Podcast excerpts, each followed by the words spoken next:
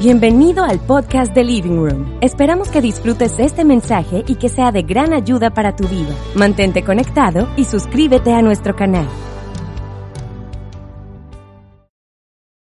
Acá me encanta estar en el auditorio, tenía mucho tiempo que no estaba en el auditorio y, y realmente me, me emociona, me emociona. Ahorita me sentía muy privilegiado de estar aquí compartiendo lo que Dios ha hecho en mi vida y, y- y creo que el tema de hoy va a ser muy importante, además porque le vamos a dar continuación a lo que estuvimos hablando hace ocho días. ¿Quiénes estuvieron hace ocho días? Yo quiero que tú que estás en tu casa sientas que estás aquí con nosotros. O sea, quiero hacerte parte de nuestra casa y que sientas que allí tú, también estás en el auditorio. Así que yo voy a interactuar, pero quiero que alces la mano, que respondas, que estés todo el tiempo conectado. ¿Quiénes escucharon el mensaje de hace ocho días? Te estoy viendo en tu casa. Ok, vi, vi vi que alzaste la mano. ¿Cómo se llamó el mensaje de hace ocho días? palabras. Ok, hoy vamos a hablar de un mensaje llamado pensamientos. Vamos a hablar de pensamientos. Y creo que, es muy importante, creo que en Living Room hemos hablado mucho sobre pensamientos, pero es muy importante porque cuando hablamos de palabras, lo que antecede o el origen de las palabras son los pensamientos. Nosotros hablamos lo que pensamos. Y hace ocho días estuvimos aprendiendo que nosotros cambiamos la realidad de la tierra, que no siempre es la misma que la del cielo, cuando declaramos las palabras de Dios. Ahora bien, cuando nosotros vamos a declarar las palabras de Dios, eso debe ir acompañado de un pensamiento. Y muchas veces que el pensamiento no está directamente alineado a la palabra que queremos lanzar. Por eso es que nos cuesta tanto. Y, quiero simplemente empezar haciendo una, una pregunta introductoria, pero quiero que me respondan con toda honestidad. O sea, no me van a responder por hacerme quedar bien, acuérdense en la casa, no van a responder por hacerme quedar bien. ¿Quiénes piensan honestamente que este año fue mejor de lo que esperaban? Alcen la mano. ¿Ok? Yo veo algunas manos levantadas, no todas, podría decir que hay un 70-30 aproximadamente. Y, me llama la atención que hay un pensamiento colectivo, no sé si ustedes han visto estos memes en Instagram, que, muestran, por ejemplo, hace poquito mostraron uno, ya en la, en la última recta del 2020, o ya, ya finalizando el 2020, y muestran un señor en una bicicleta, en una loma sin fin, intentando terminar el 2020. O, o estos memes de, de cuando pensaste que el 2020 nunca pudo haber sido peor, y sale la imagen de los ovnis invadiendo la Tierra y cosas como estas. Y, hay un pensamiento colectivo que el 2020 por la situación, por la pandemia, por todo lo que fue inesperado, fue un año no tan bueno como se esperaba. Ahora, para, todos aquellos que no alzaron la mano, fíjate que yo no te pregunté quién le fue mejor este año, o quién cree que este año le fue mejor que el año anterior, o quién le fue mejor económicamente, o quiénes lograron sus metas este año. La pregunta simplemente fue, ¿quiénes piensan que el año fue mejor de lo que esperabas? Y esto cambia un poco, porque lo que tú piensas es lo que desatas. Y tú podrías estar hoy, quizás no avanzaste económicamente con respecto al año anterior, quizás no mejoraste en las metas que tenías, quizás no cumpliste las metas que tenías, quizás no eh, conquistaste a la persona que querías conquistar. Sin embargo, tú podrías decir hoy, decidir pensar que el año es mejor de lo que tú esperabas, porque estás aquí, porque tienes un propósito, porque tienes esperanza, y lo que tú piensas va a ser determinante en el tipo de vida que vas a tener. De hecho, hay un proverbio en la Biblia que dice que tal como piensa el hombre, así es. Y resulta que todos estos pensamientos que vienen a nuestra mente son tan importantes porque si tú no piensas de la manera correcta, aprendimos hace ocho días que lo que hacemos cuando declaramos la palabra y cuando desatamos la palabra en el aquí y en el ahora, lo que traemos es la buena intención de Dios sobre la tierra. Pero nos preguntamos entonces, ¿por qué entonces hay tanto mal? ¿Por qué hay coronavirus? ¿Por qué hay pandemia? ¿Por qué hay enfermedad? Y lo mismo podríamos pensar, Seba, sí, yo, yo puedo pensar muy bien, pero por más que yo intente pensar bien, hay una realidad y es que hay muchas cosas que no suceden como yo espero. Sin embargo, la Biblia habla que los pensamientos de Dios siempre son mucho más altos que los nuestros, siempre son mucho mejores que los nuestros. Lo vas a ver ahí en Isaías, dice Isaías, hablando de parte de Dios, mis pensamientos no se parecen en nada a sus pensamientos. Y mis caminos están muy por encima de lo que puedan imaginarse. Pues así como los cielos están más altos que la tierra, así mis caminos están más altos que sus caminos y mis pensamientos más altos que sus pensamientos. Y luego en el versículo 11, dale, dale adelante por favor, dice, lo mismo sucede con mi palabra. La envío y siempre produce fruto. Logrará todo lo que yo quiero y prosperará en todos los lugares donde yo la envíe. Quiero, quiero que lo detengas allí un segundo. Dice que la palabra de Dios, donde llega, prospera. Hemos aprendido que Dios es su palabra y por eso donde llega la palabra de Dios, prospera y cambia la atmósfera, cambia la situación, cambia la realidad. Ahora bien, primero habló de pensamientos. Primero viene el pensamiento y lo que sucede después es que se desata la palabra. Esto de los pensamientos es tan importante que tiene el potencial de crear la realidad de lo que tú imagines en tu mente. Los neurólogos han descubierto que hay algo que se llama la memoria sintética. Y la memoria sintética es una memoria inconsciente que tú haces tu realidad, pero no necesariamente lo es. Quiero contarte un ejemplo. Hace poquito leí la historia de un hombre llamado Nick en Estados Unidos. Resulta que Nick toda su vida trabajó como ferroviario, trabajaba en trenes, eh, estando allí en el mantenimiento de trenes. Un día eh, sus compañeros cuentan que, él siempre fue muy, llegaba eh, muy temprano, siempre fue muy disciplinado en su trabajo, era un buen trabajador, además lo, describen como un hombre fuerte y grande. Y resulta que un día eh, llamaron a todos los empleados y los dejaron salir una hora antes para que pudieran eh, ir a celebrar uno de los cumpleaños de los jefes con los que ellos trabajaban. Pero Nick, justo antes de salir, quedó atrapado en estos carros eh, autorrefrigerantes donde llevan la comida congelada. Justo antes de salir, él queda encerrado en este carro donde llevan la comida congelada, como lo decía, y entonces de alguna manera queda encerrado y empieza a gritar, pero sus compañeros ya habían salido y no, no podían escucharlo. Nick empieza a golpear la puerta tratando de que alguien lo escuchara, se rompe los nudillos, queda toda su mano sangrando y, de pronto se siente allí y empieza a ver que la temperatura está al punto de congelación. Y entonces desesperado encuentra un cartón, tenía un lapicero en, su bolsillo y escribe un mensaje a su familia. Estoy muriéndome de frío. Es básicamente lo que dice. El mensaje dice exactamente, me muero de frío, mi cuerpo está entumecido. Si no logro salir ahora, estas serán mis últimas palabras. Fue exactamente lo que Nick escribió en el cartón. Eso es lo que estaba pensando. Fue lo que escribió y así fue. Esas fueron sus últimas palabras. Al día siguiente llegaron sus compañeros, encontraron el, el, camión autorrefrigerante, lo sacaron muerto y la autopsia increíblemente reveló que Nick había muerto por congelación. Ahora, esto es lo increíble de la historia. Cuando se pusieron a investigar, resulta que el camión ni siquiera estaba encendido, estaba dañado y fue llevado por mantenimiento. La temperatura de ambiente era 61 grados Fahrenheit, lo que son equivalentes a 16 grados centígrados. O sea, cuando tú estás en la casa y pones el aire en 16, a, eso estaba la temperatura. No era un punto de congelación, pero sus pensamientos crearon una realidad y lo hicieron sentir que estaba congelado. Y los pensamientos lo llevaron a la muerte. Tus pensamientos tienen el poder de crear una realidad incluso exagerada a, los ojos naturales. Si tú piensas de la manera incorrecta, eso es lo que vas a generar. Pero si piensas de la manera correcta, eso es lo que vas a desatar. Y, eso es lo que, lo que quiero que hablemos hoy.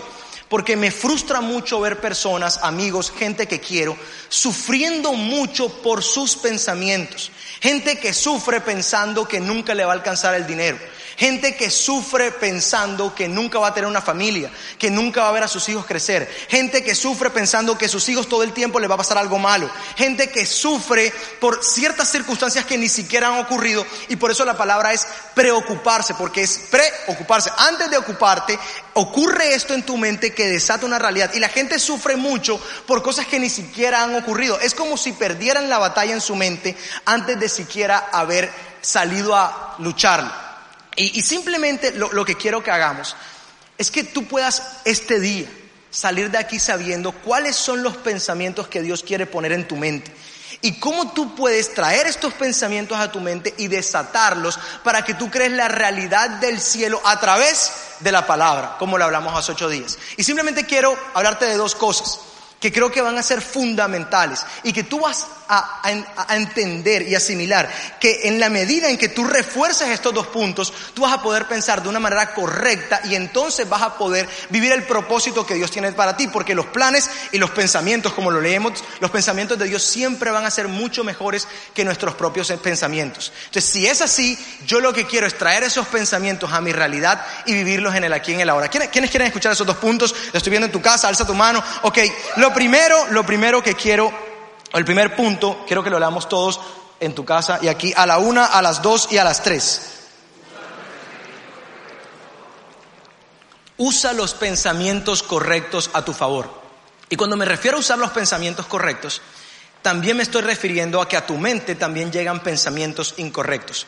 Hace poquito estuvimos hablando, estuvieron Carlos, Nati, Majo y Durri, hablando un poco sobre los enemigos del hombre, quizás lo recuerdas, pero hablábamos que los pensamientos que vienen a tu mente no solamente son tuyos, también vienen los pensamientos de Dios y también vienen los pensamientos del mal.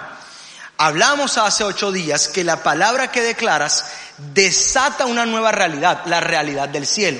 Ahora, pregunto, si esa palabra que tú desatas cambia la realidad y esa palabra son los pensamientos de Dios, ¿a dónde Dios envía sus palabras? ¿A dónde las envía? Si esas palabras, ahorita lo leíamos, desatan, eh, eh, prosperan donde sea que Dios la envíe, ¿dónde manda Dios esas palabras? Las manda, las manda nuestra mente.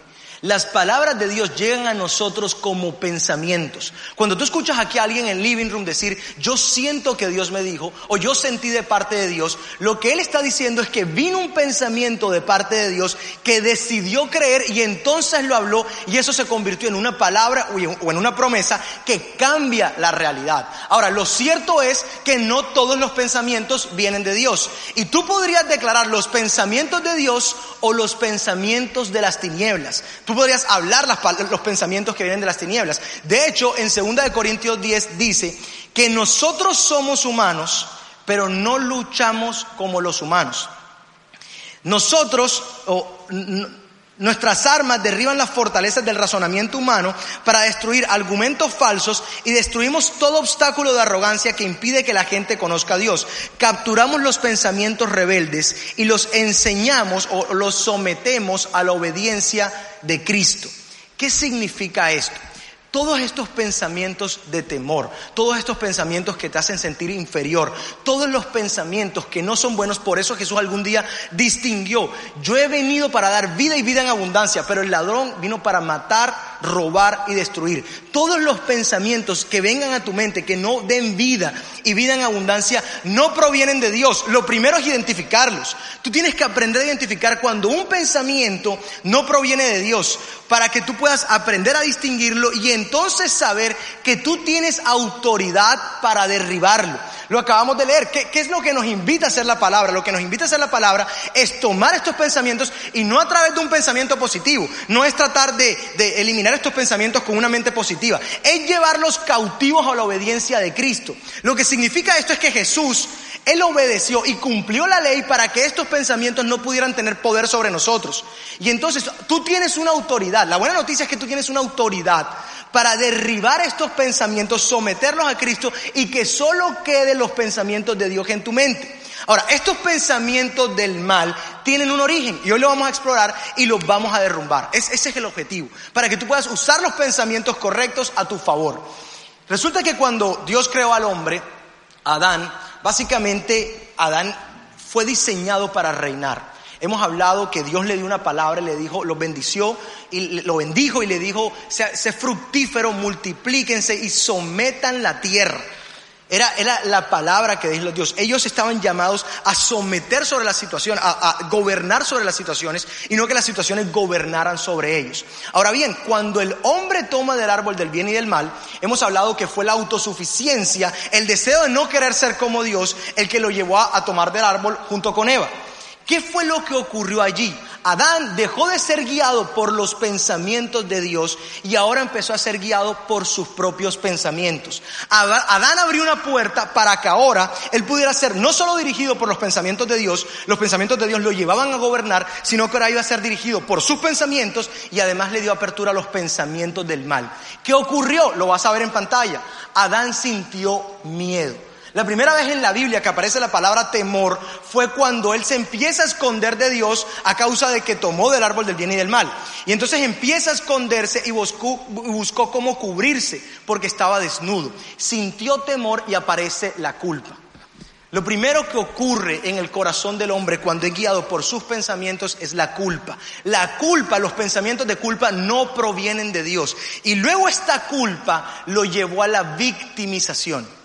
Que fue exactamente lo que hizo Adán. Cuando Dios lo encuentra y le dice, ¿por qué te escondes? Me estaba escondiendo porque estaba desnudo. ¿Quién te dijo que estabas desnudo? ¿Tomaste acaso del árbol, del, fruto del árbol del bien y del mal? Y Adán inmediatamente responde con un comentario de víctima. No fui yo. La mujer que me diste fue la que me dio del árbol. Y cuando Dios voltea, me imagino la cena, Dios voltea a mirar a Eva, Eva se hace exactamente lo mismo. Dice, no fui yo, fue la serpiente.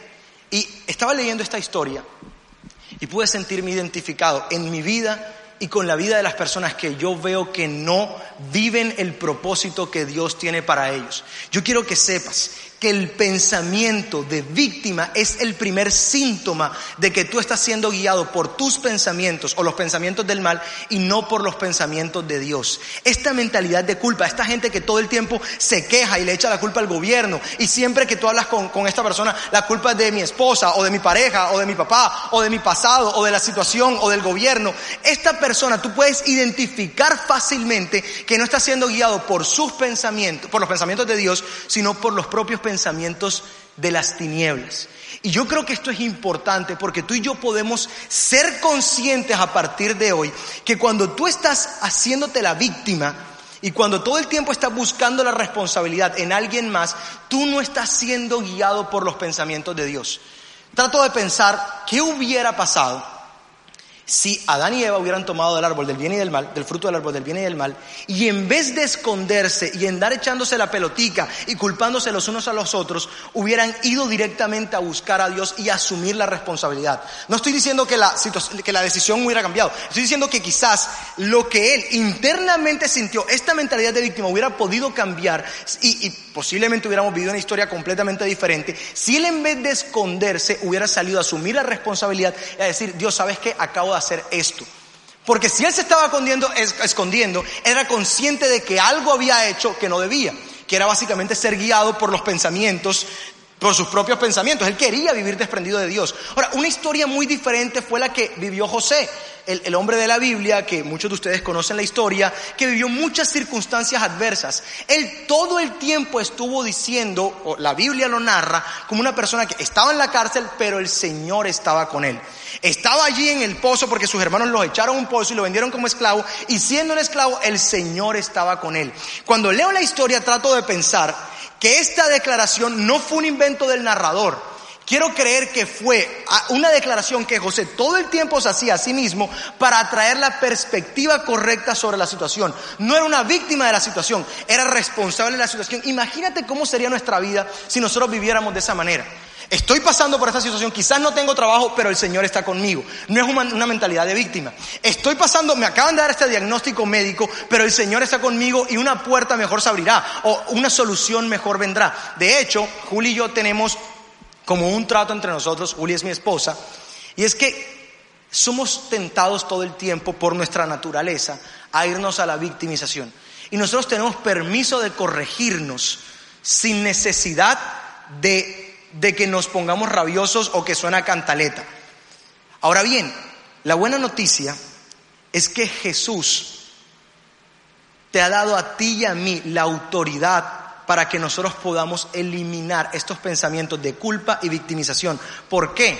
Porque cuando Jesús muere en la cruz y tú declaras ahora y lo recibes en tu vida y lo haces tu Señor y Salvador, como aprendimos la semana pasada, ahora tú te vistes de una nueva naturaleza.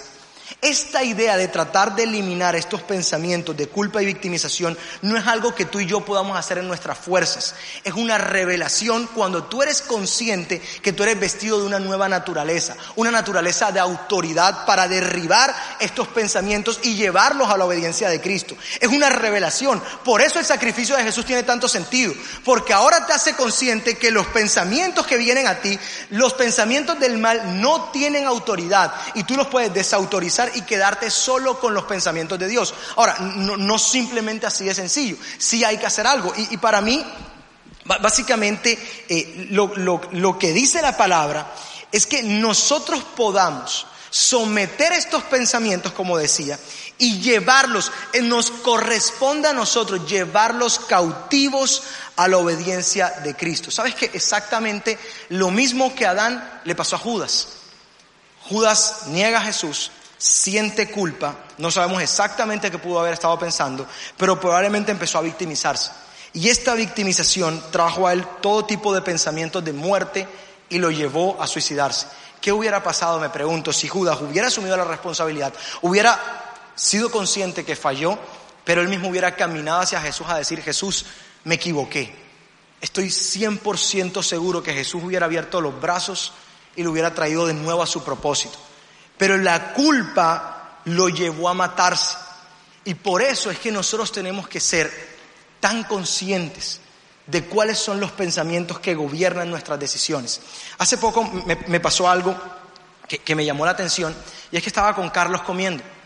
Y mientras que estaba comiendo con Carlos, él fue a abrir una botella de Hatsu y mientras que abría la botella, él susurró algo. Y yo pensé que era conmigo y le pregunté, ¿qué? Y me dijo, no, no, no, no nada. Yo, no, no, dime. Yo, soy de esos curiosos que no se puede quedar como, como así que nada. No, no, dime. No, no, no, no, nada. No, no, no, dime. Él me dijo, no, no, acabo de decir, aunque tomare cosas mortíferas, no me envenenaré. ¿Qué estaba ocurriendo justo en ese momento? Eso fue una gran lección para mí. Porque él me enseñó que a su mente siguen en pensamientos de temor. Posiblemente su mente estaba diciendo, si me tomo este Hatsu me puedo contagiar de coronavirus porque el mesero hizo toda una película armada pensando en el Hatsu. Sin embargo, él decidió traer el pensamiento correcto y lo usó a su favor. Y ahora el pensamiento de Dios tuvo más fuerza y desautorizó completamente el del temor. Hay una historia que leí hace poco que, me encantó, que tiene mucho que ver con lo que estamos hablando. Y es la historia de dos hombres llamados Rick y Dick. Cuando Dick, Rick es el papá de Dick, perdón, Dick es el papá de Rick. Cuando Rick nace, eh, son complejos los nombres, entiéndame que... Pero cuando Rick nace, por alguna razón el cordón umbilical se enreda en su cuello y él nace discapacitado, nace con una enfermedad mental y completamente imposibilitado para caminar. Resulta que los doctores habían dicho que Rick iba a ser toda su vida un vegetal. Y entonces su padre estaba allí en medio de la, de la sala en, el hospital y su padre empieza a moverse y se da cuenta que el niño empieza a seguirlo con los ojos. A partir de ese momento, su padre decide creer que Rick no iba a ser un vegetal. Pasa el tiempo y a los 11 años su padre lleva a Rick a una universidad para que pudieran desarrollar un dispositivo que le permitiera comunicarse las personas que trataron el caso dijeron, es imposible, en su cerebro no pasa absolutamente nada. Así que su padre dijo, cuéntenle un chiste. Y cuando le contaron el chiste, se pudieron dar cuenta que Rick rió y se dieron cuenta que algo pasaba en su cerebro. De hecho, su cerebro sí estaba funcionando. Y lograron crear un dispositivo donde él, al mover la cabeza, podría crear palabras en una pantalla y entonces proyectar lo que estaba pensando. Sus primeras palabras fueron Go Bruins, que es un equipo de hockey. Fue algo así como Junior tu papá. Para los que no saben cuál es el Junior, el Junior es el mejor equipo del mundo, por lo menos en mis pensamientos, y yo desato lo que creo. Entonces, entonces, su primera palabra fue algo así acerca de, su equipo de fútbol, lo escribió en la pantalla, y entonces eh, un día eh, se enteran que uno de sus compañeros eh, había muerto en un accidente de automóvil y deciden armar una carrera en su colegio para recoger fondos y ayudar a la familia. Estas cosas pasan en Estados Unidos. Y entonces Rick le dice a su padre, papá, yo quiero participar en esta, en esta carrera. Eran cinco millas, su papá nunca había corrido nada. Y deciden inscribirse en la carrera y salir a correr juntos. Su papá lo arrastraba, lo arrastraba en una carretilla. Y ese día, cuando acabó la carrera, Rick dijo unas palabras que cambiaron su vida papá, hoy es la primera vez en la vida que no me sentí discapacitado. Yo sé que estás mostrando las fotos, pero todavía no. Hoy es la primera vez en la vida que no me sentí discapacitado. Esas palabras cambiaron la vida de su padre. Y a partir de ese momento empezó a entrenar. Y resulta que se anotaron en su primera maratón, la maratón de Boston, muy famosa, 42 kilómetros pero no los dejaron participar, porque no era un solo participante, eran dos. Así que ellos se hicieron a un lado y allí sin uniforme corrieron sus primeros 42 kilómetros. Lo hicieron tan seguido que cinco años después les dejaron a ellos, únicamente a ellos, poder competir en la maratón. No quiero hacer la historia muy larga, pero al día de hoy han hecho 15 Ironman, 215 triatlones y su récord solo está 30 minutos por debajo del récord mundial. Te estoy hablando de una persona, ahora sí vas a ver las fotos, que nada, no sé exactamente cuántos kilómetros eh, en el mar, cargando una balsa con su hijo detrás para poder cumplirlo. Luego sale de allí, lo carga y ¿Cuánto, cuánto, cuánto es la bicicleta? 180 kilómetros en bicicleta con su hijo detrás y luego lo monta en una carretilla y corre 42 kilómetros allí con su hijo. Ahora bien, lo que me impacta de la historia es que Rick pudo graduarse de la universidad. Ahí van a ver la foto de Rick graduándose de la universidad. Además, fue tan famoso y su historia se hizo tan famosa que en Boston, una de las ciudades más importantes del mundo, dada la siguiente, les hicieron una estatua a los dos por su voluntad y por su perseverancia. Y me encanta esta historia porque hubo un momento trascendental en el que Rick cambió su vida. ¿Cuál fue ese momento? Cuando corrieron la primera carrera de cinco millas y ahí él tenía dos opciones. Yo quiero que tú te pongas en sus zapatos. Él estaba allí con una cantidad de niños, tenía aproximadamente 15, 16 años, con una cantidad de niños que corrían y podían usar sus piernas. Él hubiera podido decir, ese mismo día, no quiero vivir más, no doy con esta situación, yo veo todos los niños felices y yo soy el único aquí discapacitado. Él decidió ese día pensar lo correcto y ni siquiera pudo declararlo. Su pensamiento de fue la primera vez que no me sentí un discapacitado, lo llevó a no ser una víctima y a ser una persona. ¿Qué, posibilidades tenía de que le hicieran una estatua? a ser una persona reconocida en su ciudad, que yo estuviera aquí en Barranquilla, Colombia, contando su historia. ¿Qué posibilidades? O sea, ni siquiera podía declarar una palabra. ¿Cuáles eran sus posibilidades? Lo único que hizo fue traer los pensamientos correctos y usarlos a su favor.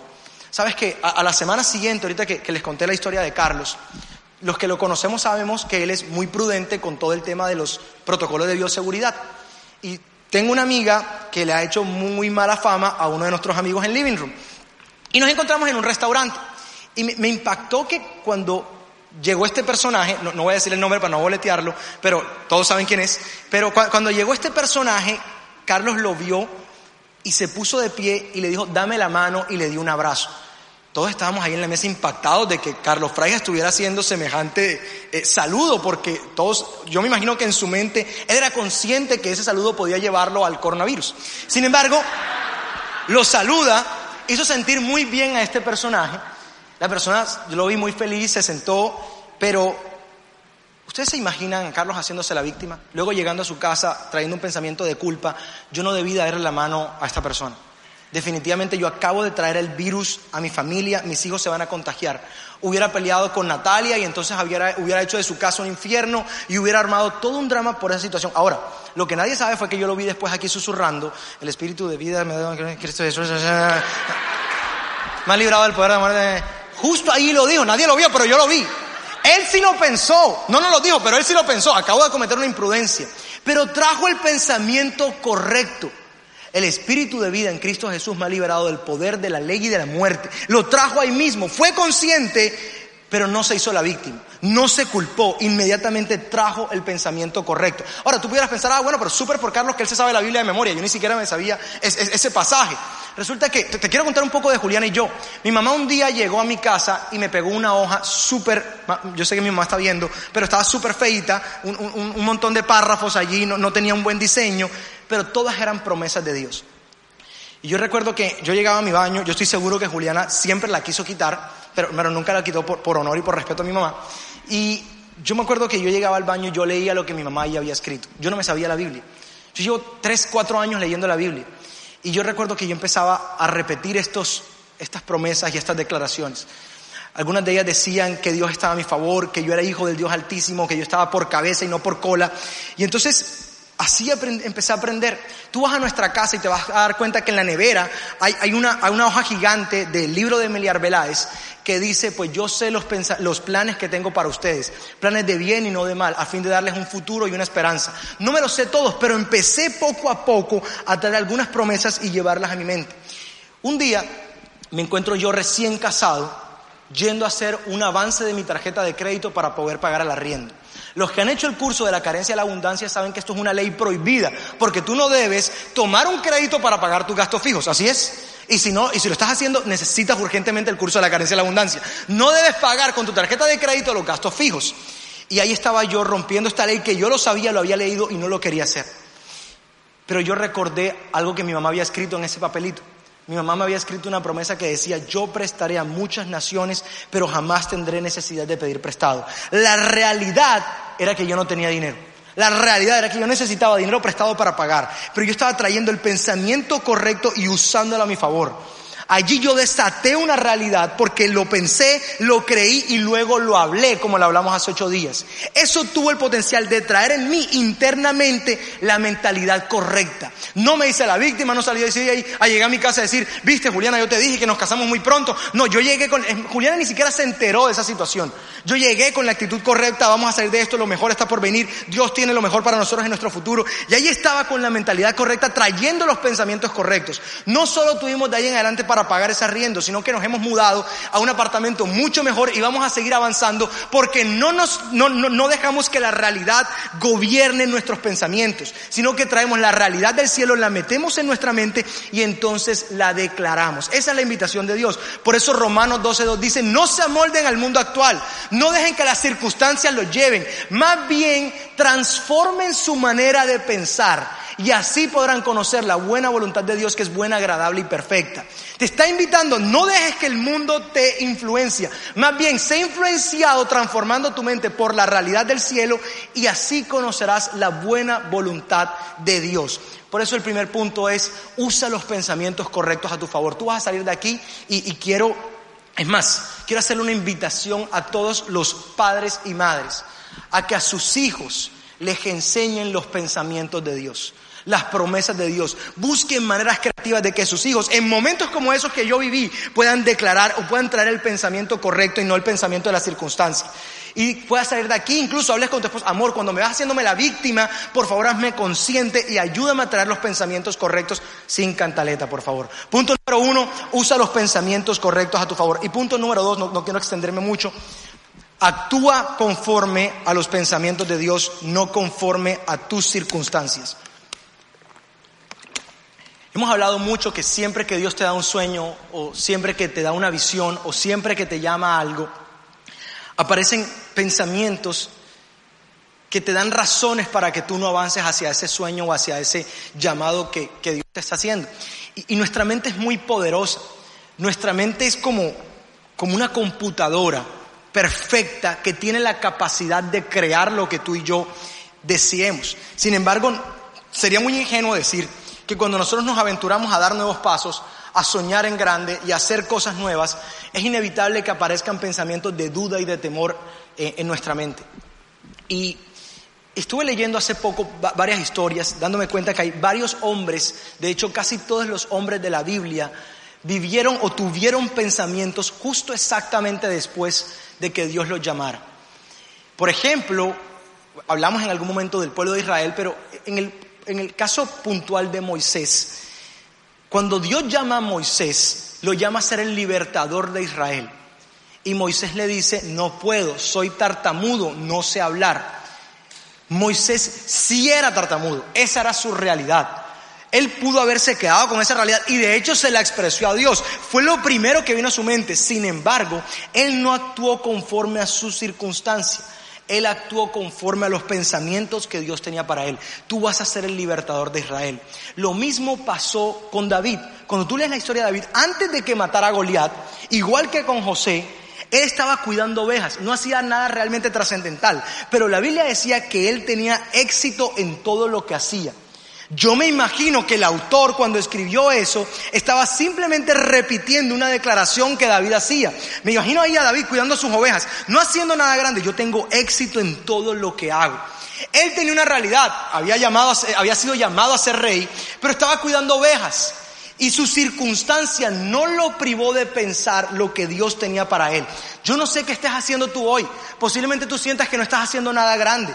Pero tú ahí en medio de eso puedes traer el pensamiento correcto a tu circunstancia y decir, yo todo lo que hago prospera. El Señor me da éxito en todo lo que haga. Y esos pequeños pasos lo conducieron a más. Lo mismo pasó con Josafat, lo mismo pasó con Elías, con Eliseo. Y todos los hombres de la Biblia tuvieron, justo cuando Dios los llamó, un pensamiento que los pudo haber sentir, los pudo haber hecho sentir inferiores, sin embargo, a pesar, avanzaron a pesar de la circunstancia. Ahora, estos pensamientos que vienen a nuestra mente, así como una computadora le entran virus, son como un virus. Dios ha diseñado en tu mente una computadora perfecta. El hardware está perfecto. Pero cuando el software no funciona bien es porque todos hemos lidiado con estos virus que entran en nuestros computadores y dañan el software, cambian el software. ¿Y qué, es lo que hacemos? Cuando entra un virus, instalamos un antivirus. Y ese antivirus nos da la autoridad para borrar todos los virus que hay en nuestra computadora. Yo quiero que tú seas consciente que todos estos pensamientos no son parte del diseño de Dios. Son unos virus que tú has dejado que entren a tu mente. Pero Jesús es el antivirus. Él te da autoridad para borrarlos. Cuando Dios siempre que me ha llamado a mí a hacer cosas, a soñar en grande, a ir por algo más, siempre vienen estos pensamientos. Por ejemplo, me acuerdo cuando empezamos a servir a Dios, siempre venía un pensamiento, soy demasiado joven. Y lo que hacía era inmediatamente borrar. Cuando venía este pensamiento de no estoy lo suficientemente preparado, borrar. Cuando venía el pensamiento de no tienes lo que se necesita, borrar. Cuando venía este pensamiento de no has leído lo suficiente, borrar. Tú tienes que hacerte un experto en borrar estos pensamientos y echar a un lado los virus si realmente quieres vivir en las promesas de Dios. Es justo lo que nos invita la palabra. Proverbio 23, 7, ahora sí, lo vas a ver en pantalla. Pues así como piensa el hombre, así es dentro de él.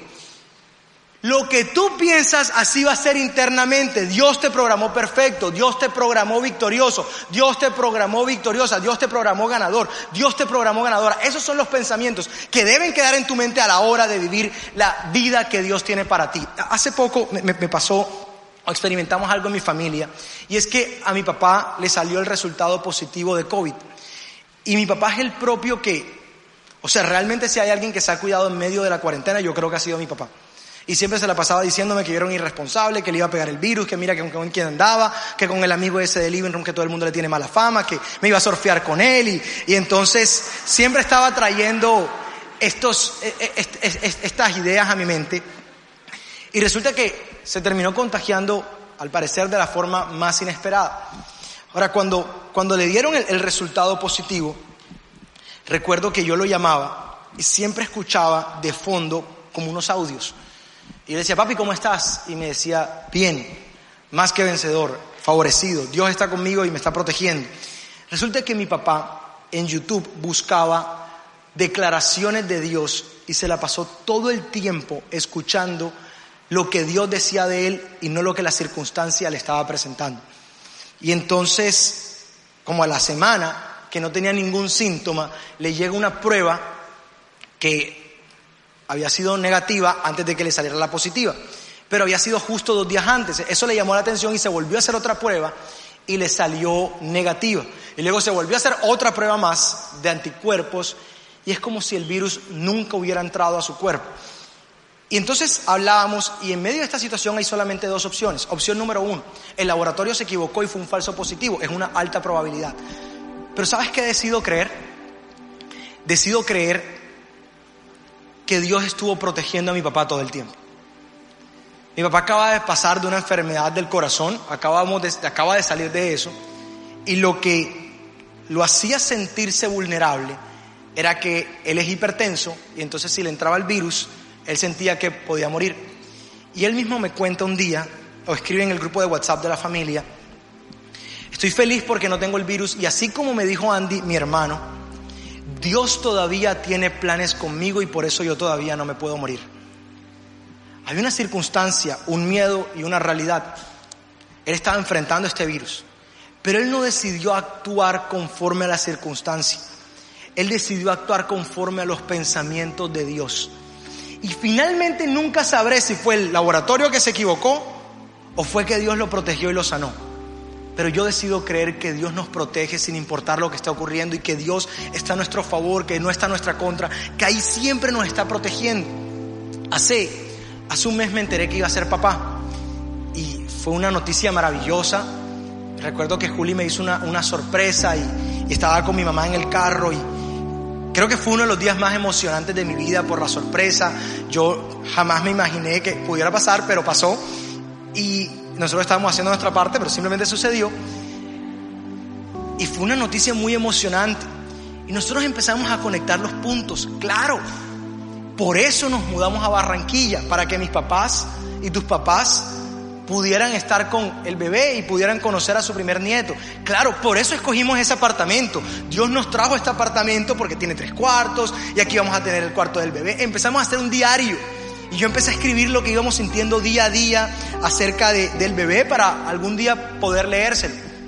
Un día eh, estaba ahí con, con algunas personas y me dijeron, algunas personas que sabían, alguien me dijo, Sebas, todavía no cuentes nada porque no vaya a ser que en estos meses riesgosos lo pierdan y luego pues se les toque retractarse.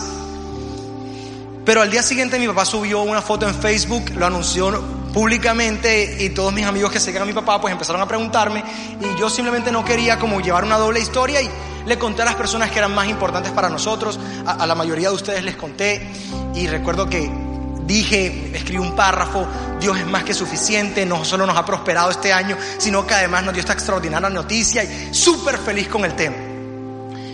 Resulta que a los, no sé, como a los cinco días, Julio y yo fuimos al ginecólogo. Y cuando fuimos al ginecólogo, el ginecólogo se quedó viendo la ecografía y nos dice, el bebé no está creciendo. Y me mira a mí y me hace una cara de, el bebé no está creciendo. Y creo que no va a crecer. Yo sentí, no, no, no, no puedo explicarte lo que sentí, pero se me fueron las luces y, y traté de mantenerme ahí fuerte. Y entonces Juli no dijo absolutamente nada. Él nos dijo, tienen que hacerse otro examen mañana para ver si sí es lo que yo pienso, pero estoy muy seguro que haya, han perdido al bebé. Ese mismo día, apenas salimos del consultorio, mi esposa se desmoronó, obviamente. Y sabes que lo primero que vino a mi mente, ¿sabes qué fue? Te lo dije. No le digas a nadie todavía. Ilusionaste a tus papás, ilusionaste a tus suegros, te lo dije. Pero yo inmediatamente le agarré la mano a Juliana y le dije, amor, nosotros somos los hijos favoritos de Dios.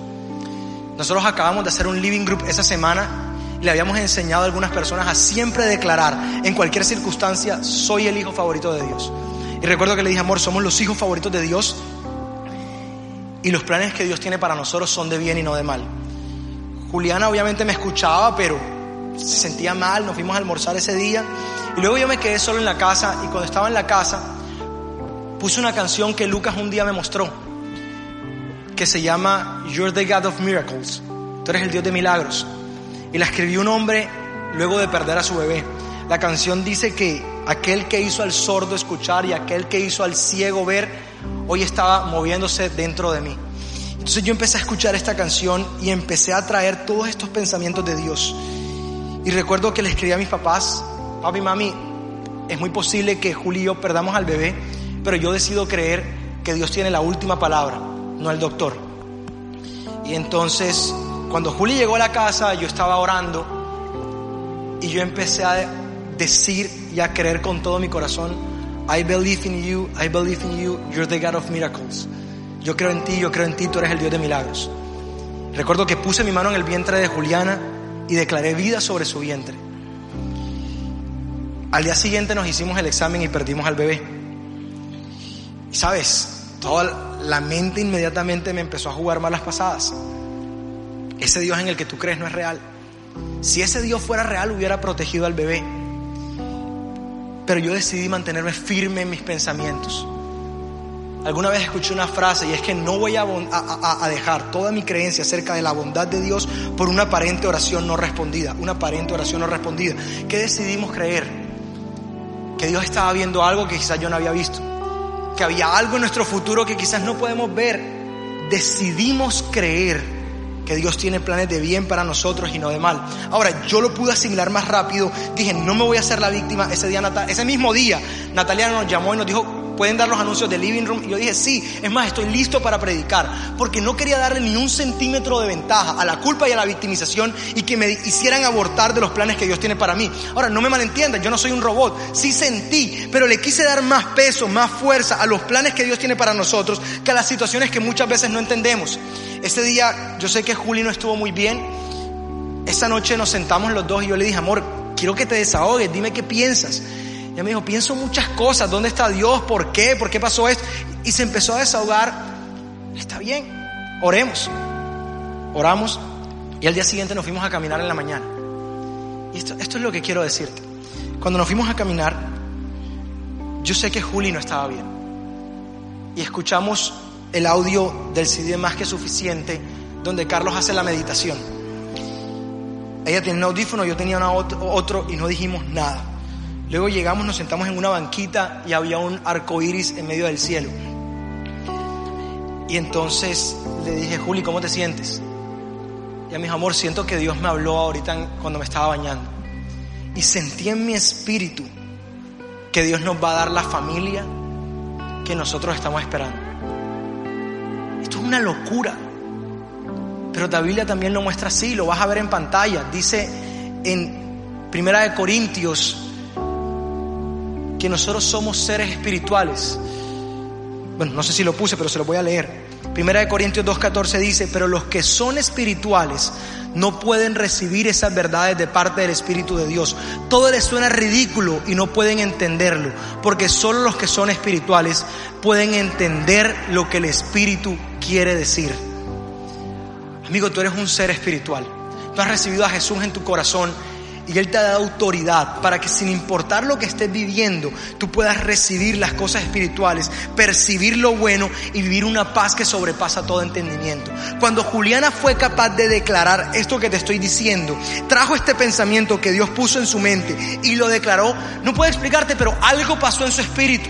Las personas que han estado cerca de nosotros saben que a los que les he contado les dije, no voy a hacer ningún drama, pero perdimos al bebé. Y ha habido una paz que yo no te puedo explicar. No, no quiero hacerte creer que me estoy, que estoy hablando de mí como para, no sé, lo único que quiero decirte es que en serio, había una paz de Dios que no puedo explicar. Y esa es la paz con la que quiero vivir el resto de mi vida. Y no ha dejado de ser cierto que Dios ha sido más que suficiente este año. No ha dejado de ser cierto que Dios ha bendecido nuestra vida, que Dios nos ha dado muchas cosas. No ha dejado de ser cierto. Pero cuando pasan cosas como estas, siempre hay dos pensamientos. El pensamiento que, hace, que te hace victimizarte ¿O está el pensamiento de gratitud por las cosas buenas que Dios se ha hecho? Yo hoy quiero desatar sobre tu vida, con la autoridad que Dios me ha dado, que en tu mente el mal no tiene más poder. Quiero desatar sobre tu vida, que en tu mente los planes de Dios, los pensamientos de Dios gobiernan tu mente para darte paz, para hacerte sentir victorioso, para dejar que dejes de hacerte la víctima, para que nunca más vuelvas a estar echándole la culpa al gobierno o a alguien más y puedas asumir la responsabilidad y caminar hacia el futuro que Dios tiene para ti. Ahí donde estás quiero que te pongas de pie canción que vamos a cantar fue escrita en el momento donde la circunstancia menos lo ameritaba. En pleno coronavirus, Dios pone un pensamiento en Lucas. Y es que Dios nos protege, que tú estás en el centro de, tu, de su mano y sus brazos te rodean y por eso no hay nada que temer. Yo quiero que mientras cantamos esta canción, tú puedas traer todos estos pensamientos que quizás fueron puestos por tu familia, que quizás fueron puestos por amigos, estos pensamientos de inferioridad, y los traigas por un segundo a tu mente y los pongas delante de ti. Y ahora con esos pensamientos delante de ti, tú empiezas a declarar esta verdad, que es mucho más real, es mucho más fuerte y es mucho más poderosa que los pensamientos de inferioridad que han intentado gobernar tu vida. Esta esta es la realidad. La realidad de que Dios es bueno, de que su paz gobierna sobre ti, de que Jesús le clavaron una corona de espinas para que tú nunca más tuvieras pensamientos recurrentes y que juntos podamos traer los pensamientos correctos para declarar la realidad del cielo y cambiar la atmósfera para siempre.